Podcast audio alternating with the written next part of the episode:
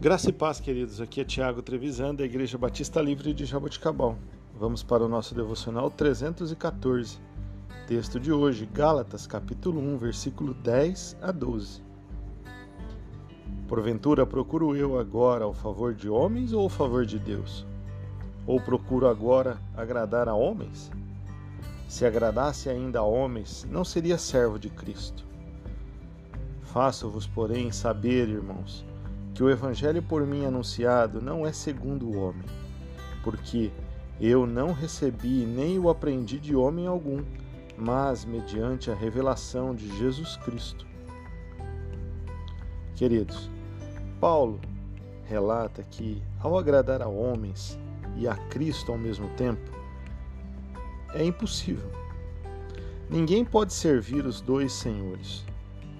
Portanto, se Paulo é um escravo de Cristo não pode ambicionar o favor dos homens. Quando Paulo cita que ele recebeu e ele aprendeu mediante revelação de Cristo Jesus, ele está fazendo menção diretamente à revelação e à visão que ele teve de Cristo no caminho para Damasco seguido de outras muitas revelações através do Espírito. Queridos, Paulo, homem com seu viver moldado conforme o caráter de Jesus Cristo. E nós vamos ver aqui, ele era é, perseguidor da igreja de Cristo. Ele era perseguidor de cristãos e teve a sua vida totalmente transformada pelo poder que há no nome de Jesus.